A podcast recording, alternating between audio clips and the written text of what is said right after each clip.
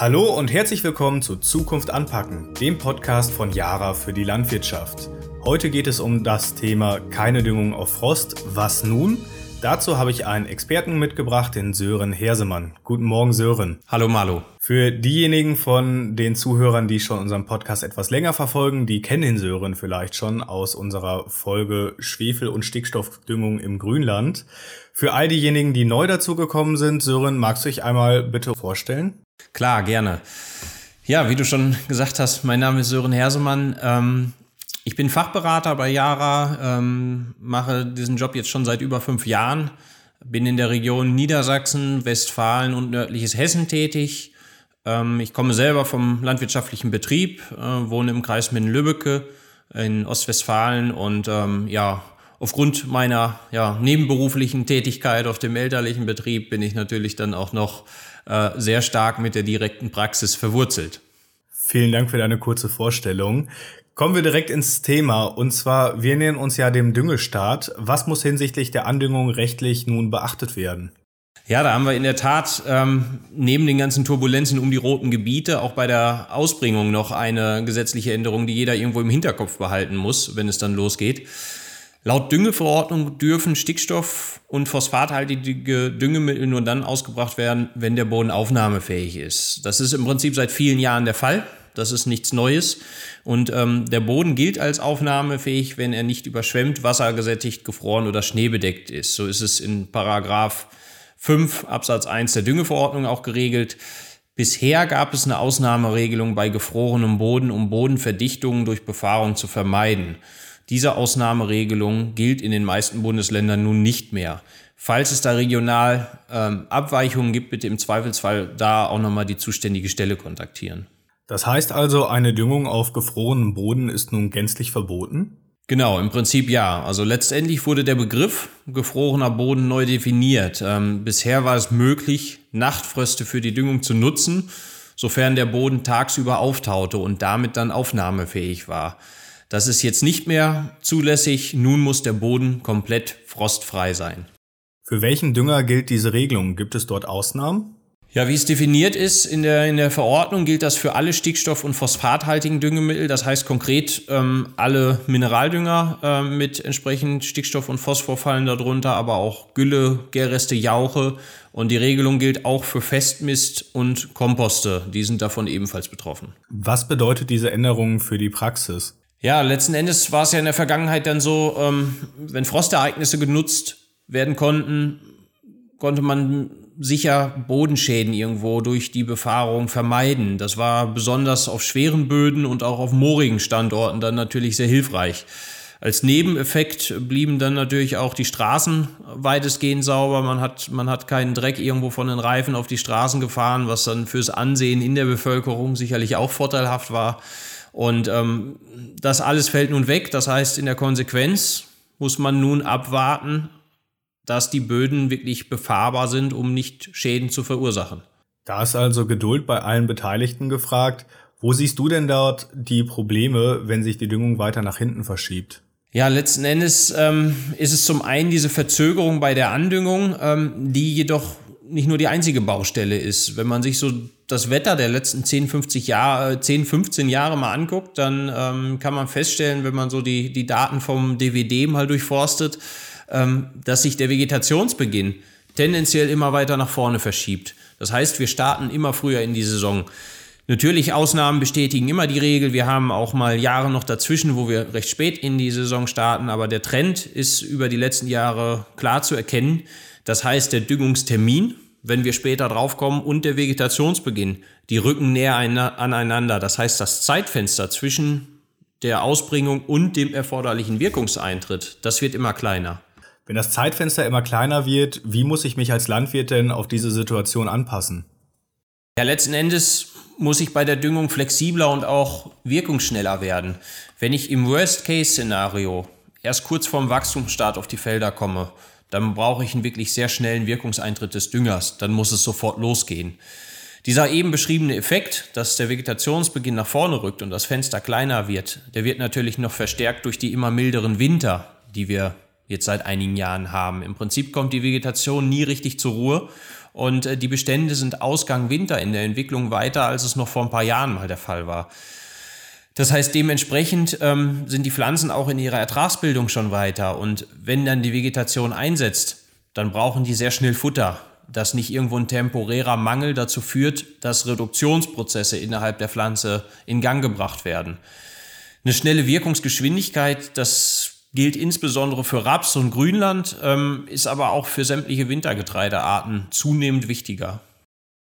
Du hast gerade gesagt, dass es wichtig ist, dass die Pflanze in Anführungsstrichen Futter bekommt und das möglichst schnell. Was muss ich denn bei der Düngerwahl beachten?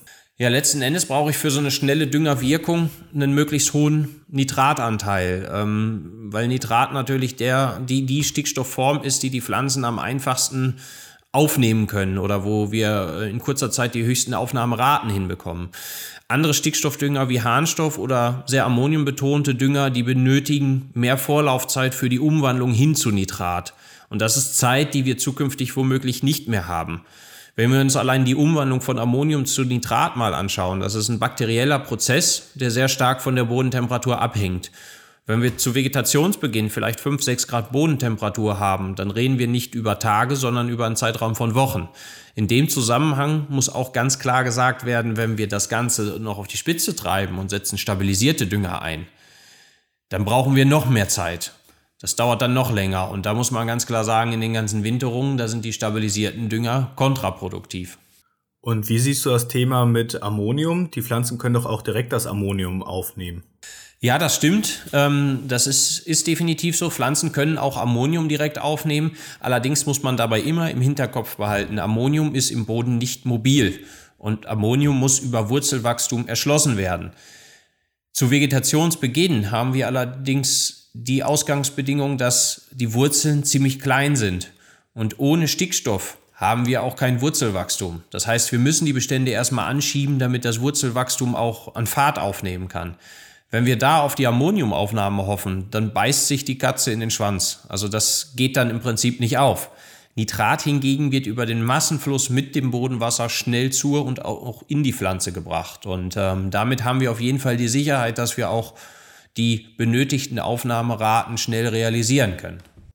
Betriebe, die rein mineralisch düngen, sollten also auf Nitrat setzen. Wie sollten Betriebe mit viel Gülle und Gärreste denn vorgehen? Das ist in der Tat eine, eine Herausforderung, die dann nicht ganz so einfach ist. Ähm, bei rein mineralisch düngenden Betrieben, da, da haben wir sicherlich einen größeren Handlungsspielraum. Ähm, Betriebe mit einem hohen Gülle- oder Gärrestanfall, da ist die Düngung, ja, ich sage mal, in, in einem ziemlich engen Korsett, ähm, weil die betriebseigenen Nährstoffe natürlich verwertet werden müssen. Nach Ablauf der Sperrfrist konnte natürlich in der Vergangenheit Anfang Februar wunderbar irgendwo Frost, ähm, wenn er denn da war, dann für die Ausbringung genutzt werden. Der Ammoniumanteil in der Gülle hatte dann Zeit für die Umwandlung zu Nitrat, sodass dann zu Vegetationsbeginn die Gülle auch schon die Bestände leicht anschieben konnte.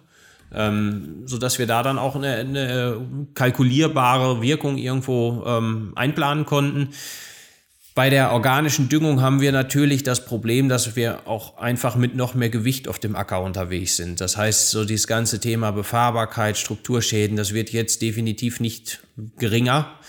Und ähm, da muss man sich dann ganz klar die Frage stellen, wie, wie stricke ich die Düngung rund um die Organik? Das heißt, wie kann ich einen Gegenpol schaffen, vielleicht bei einer mineralischen Ergänzung zu eher langsam wirkenden Gülle? Das heißt, wenn ich nicht pünktlich Gülle fahren kann, dann muss ich schon auch eine kleine mineralische Startgabe irgendwo bringen, ähm, Nitrat betont, um die Bestände anzuschieben, sodass die Gülle dann eigentlich für die Anschlussversorgung sorgen kann. Und da muss ich mir eben genau auch angucken, ähm, was, was habe ich und was brauche ich. Und, und da ist dann eben auch eine nitratreiche Ergänzung das Mittel der Wahl. Du hast uns jetzt viel über die neuen Herausforderungen bei der Düngung berichtet. Ich nehme für mich mit, dass ein hoher Nitratanteil immer wichtiger wird, um flexibel zu bleiben. Gerade weil der Düngetermin schwer vorherzusehen ist und sich verspäten kann. Kannst du uns abschließend noch einen konkreten Tipp für den Start empfehlen? Ja, also das Fazit oder die Empfehlung für mich ist da relativ einfach. Ähm, Yarabellasulfan. Ähm, ganz einfach aus dem Grund, weil wir mit dem Yarasulfan ähm, einen Stickstoff-Schwefeldünger mit 50% Nitratanteil haben. Und der ist dadurch für die neuen Herausforderungen sehr gut geeignet. Vor dem Hintergrund dieser erforderlichen Flexibilität und ähm, der zunehmend benötigten Wirkungsgeschwindigkeit sehe ich Jarabellasulfan auch als alternativlos an, weil es ansonsten keinen anderen Stickstoff-Schwefeldünger am Markt gibt, der 50 Prozent Nitratanteil hat. Und das ist definitiv ein Alleinstellungsmerkmal. Die gute Qualität und die Streubarkeit runden in dem Produkt das Ganze ab, ähm, sodass ich da ganz klar eine Empfehlung aussprechen kann, sowohl für Ackerbaubetriebe, die überwiegend mineralisch düngen, aber auch eben als Ergänzung zur Organik in viehhaltenden Betrieben. Sören, vielen Dank für deinen guten Tipp. Wir sind am Ende unserer aktuellen Folge Zukunft anpacken angelangt. Ähm, Dankeschön, Sören, dass du heute unser Gast warst und so viel zu berichten hattest. Gerne, hat mir auch viel Spaß gemacht. Liebe Zuhörer, wenn Sie das Thema mit unseren Experten auf den Social-Media-Plattformen Facebook und Instagram diskutieren möchten, dann können Sie das wie immer unter dem aktuellen Beitrag zu der Podcast-Folge. Ich verabschiede mich nun auch von Ihnen, liebe Zuhörer. Es war schön, dass Sie wieder mit dabei waren und schalten Sie in zwei Wochen wieder ein. Bis dahin alles Gute und auf Wiederhören. Auf Wiederhören. Ciao.